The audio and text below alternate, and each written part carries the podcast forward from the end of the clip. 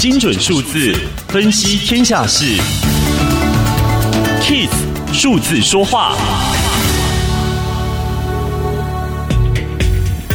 台股怎么转眼间涨到万六了呢？与其抱着忐忑不安的心，不如用五个角度重新看台股。一、台股三十年的万点魔咒还在吗？台股从二零一七年上到万点到现在，只有二度短暂跌破。如今，多数人认为万点恐怕已经不是魔咒，而是台股的支撑。二万六到底是谁贡献的呢？台股攀上万六，不出所料，护国神厂台积电贡献最大。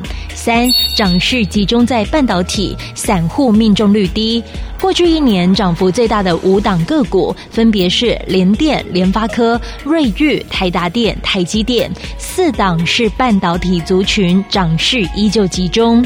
四，如果散户没有赚到钱，谁是这一波台股上涨的大赢家呢？答案是目前持有台股百分之四十六点六八的外资。五，跟外资学投资该看哪个指数？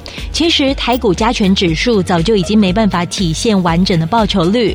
证交所的发行量加权股价报酬指数，也就是台股报酬指数，也许是更好的指标。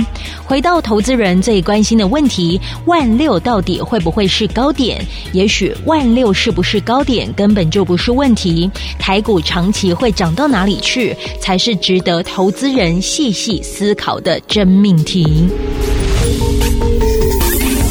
以上资讯由天下杂志提供，Kiss Radio 与您一起用数字掌握天下事。